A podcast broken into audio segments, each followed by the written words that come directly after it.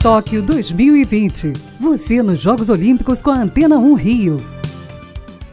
Começou hoje a Liga das Nações de vôlei masculino. Quarto colocado na última edição, o Brasil vem forte na briga pelo título. Ainda assim, a seleção terá um desfalque importante. O técnico Renan Dalzotto não viajou para Rimini, na Itália, após se recuperar da Covid-19. O treinador chegou a ficar internado num hospital do Rio de Janeiro.